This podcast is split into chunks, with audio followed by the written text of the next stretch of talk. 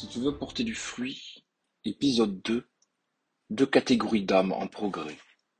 Nous sommes donc rentrés dans cette voie illuminative qui justement s'appelle ainsi puisque cette proximité avec notre Seigneur Jésus vient illuminer notre âme, fortifier notre volonté pour ainsi essayer le plus possible par sa grâce de l'imiter et ainsi eh bien nous sommes de plus en plus proches et il y a cette illumination qui nous permet de lui ressembler davantage.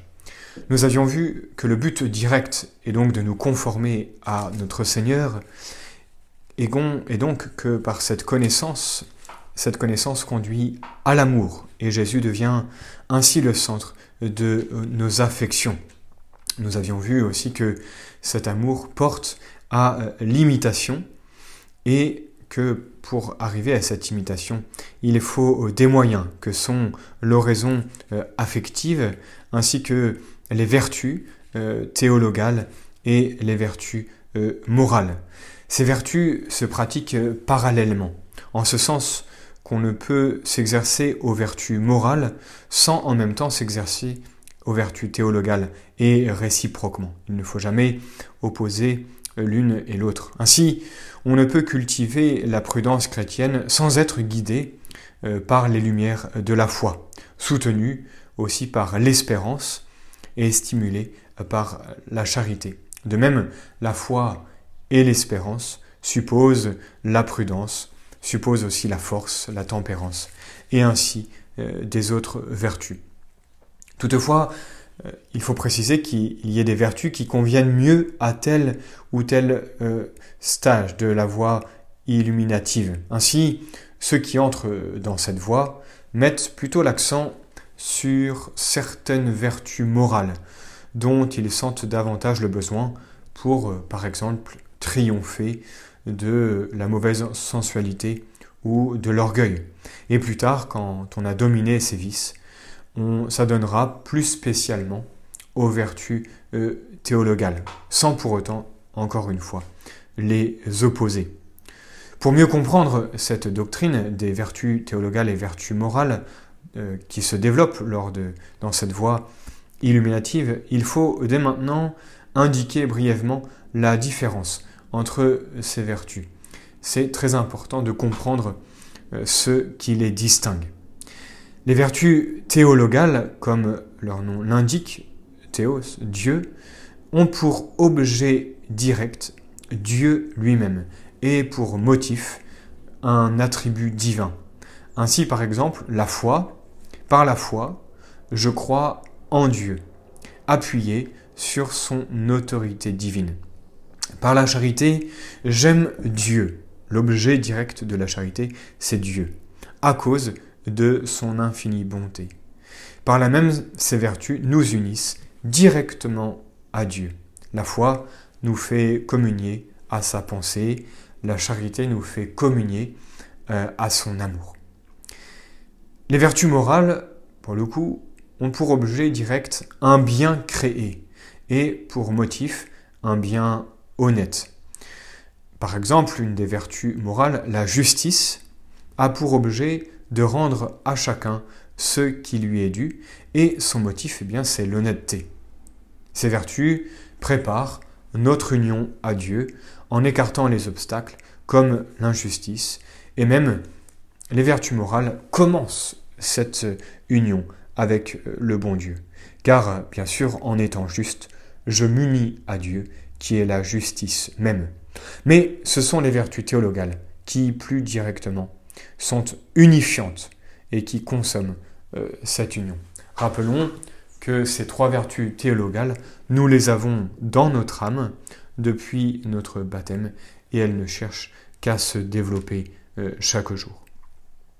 Il en résulte que si on étudie les vertus selon l'ordre de dignité, on doit commencer par les vertus théologales. Mais si on suit l'ordre psychologique, qui va du moins parfait au plus parfait, comme nous le faisons ici, il faut commencer par les vertus morales, en n'oubliant pas toutefois notre remarque précédente sur le développement parallèle des vertus chrétiennes. Quand une vertu se développe, toutes les autres vertus se développent aussi. Après avoir donc vu le but de la, vue, de la vie illuminative ainsi que les moyens, voyons enfin qu'il y a deux catégories d'âmes en progrès. Dans la voie illuminative, on peut distinguer en effet des catégories d'âmes et surtout deux principales, les âmes pieuses et les âmes ferventes. Il ne faut pas pour autant cloisonner euh, ces, quelques remarques qui vont rester très générales. Les premières, donc les âmes pieuses, qu'on appelle pieuses, ont de la bonne volonté, ont de l'élan vers le bien et font des efforts sérieux pour éviter les fautes euh, délibérées.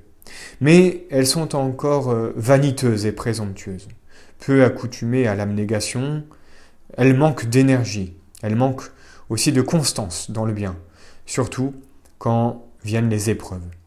De là, eh bien des oscillations trop nombreuses dans leur conduite, prêtes à tout souffrir quand les épreuves sont encore lointaines, elles manquent de patience et se plaignent quand elles sont en face de la douleur ou de la sécheresse.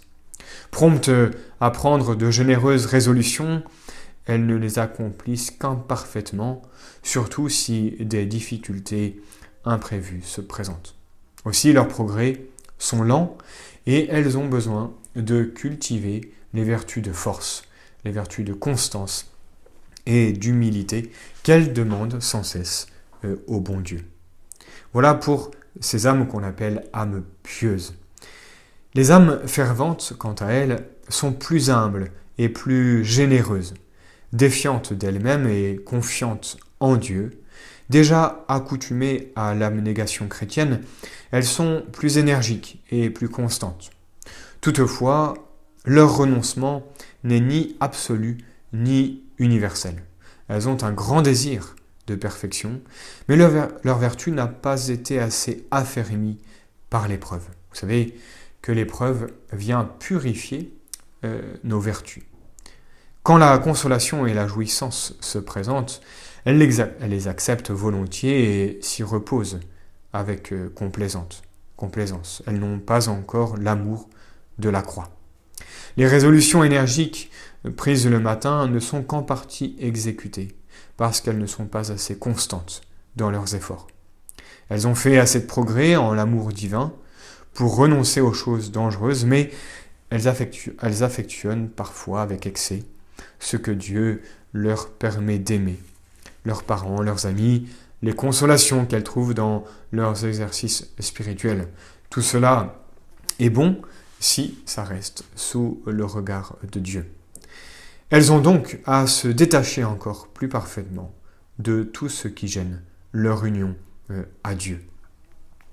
Enfin, finissons euh, ce petit mot en parlant euh, de la division de ce livre second dans lequel nous sommes entrés le but des âmes en progrès étant de faire de Jésus le centre de leur vie, elles s'appliqueront tout d'abord à l'oraison affective pour y puiser la connaissance, pour y puiser l'amour et l'imitation de leur divin modèle. Nous l'avons déjà dit.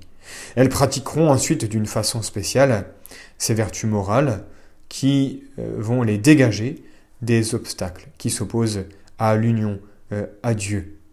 Et puis, alors, les vertus théologales, qu'elles avaient déjà pratiquées dans la voie purgative, euh, eh bien, se développent parallèlement aux vertus morales, et elles deviennent euh, vraiment le moteur euh, de leur vie. Mais comme la lutte est loin d'être finie, il y aura encore des retours offensifs de l'ennemi, il faudra les prévoir et les combattre victorieusement. Nous allons donc diviser nos quelques mots en ces quatre chapitres nous allons parler de l'oraison dans la vie illuminative qui est propre à cette, une oraison affective qui est propre à cette voie. Nous parlerons bien sûr des vertus morales, des vertus théologales et enfin de la lutte contre les, les retours offensifs de l'ennemi.